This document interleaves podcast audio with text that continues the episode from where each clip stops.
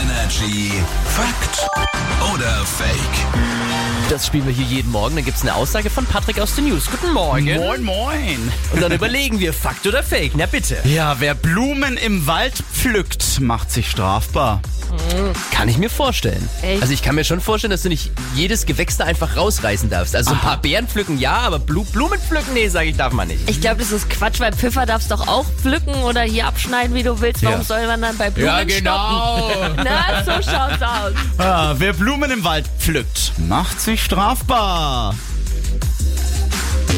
Fake. Ja, solange das kein Privatgrund ist und man da auch hin kann, ohne dass man jetzt über den Zaun drüber kraxeln muss, ja, darf man laut dem Bundesnaturschutzgesetz so ziemlich alles im Wald sammeln. Also egal, ob es Blumen sind, keine Ahnung, Bärlauch, Äpfel, was auch immer. Das Ganze heißt nämlich Handstraußregelung. Ja, auch dafür gibt's in den Namen.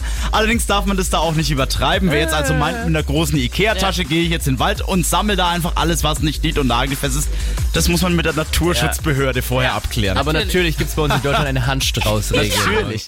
Ich feier. bei uns gibt es dieses Wort. Energy ist hier mit Topic. Schönen guten Morgen. Morgen.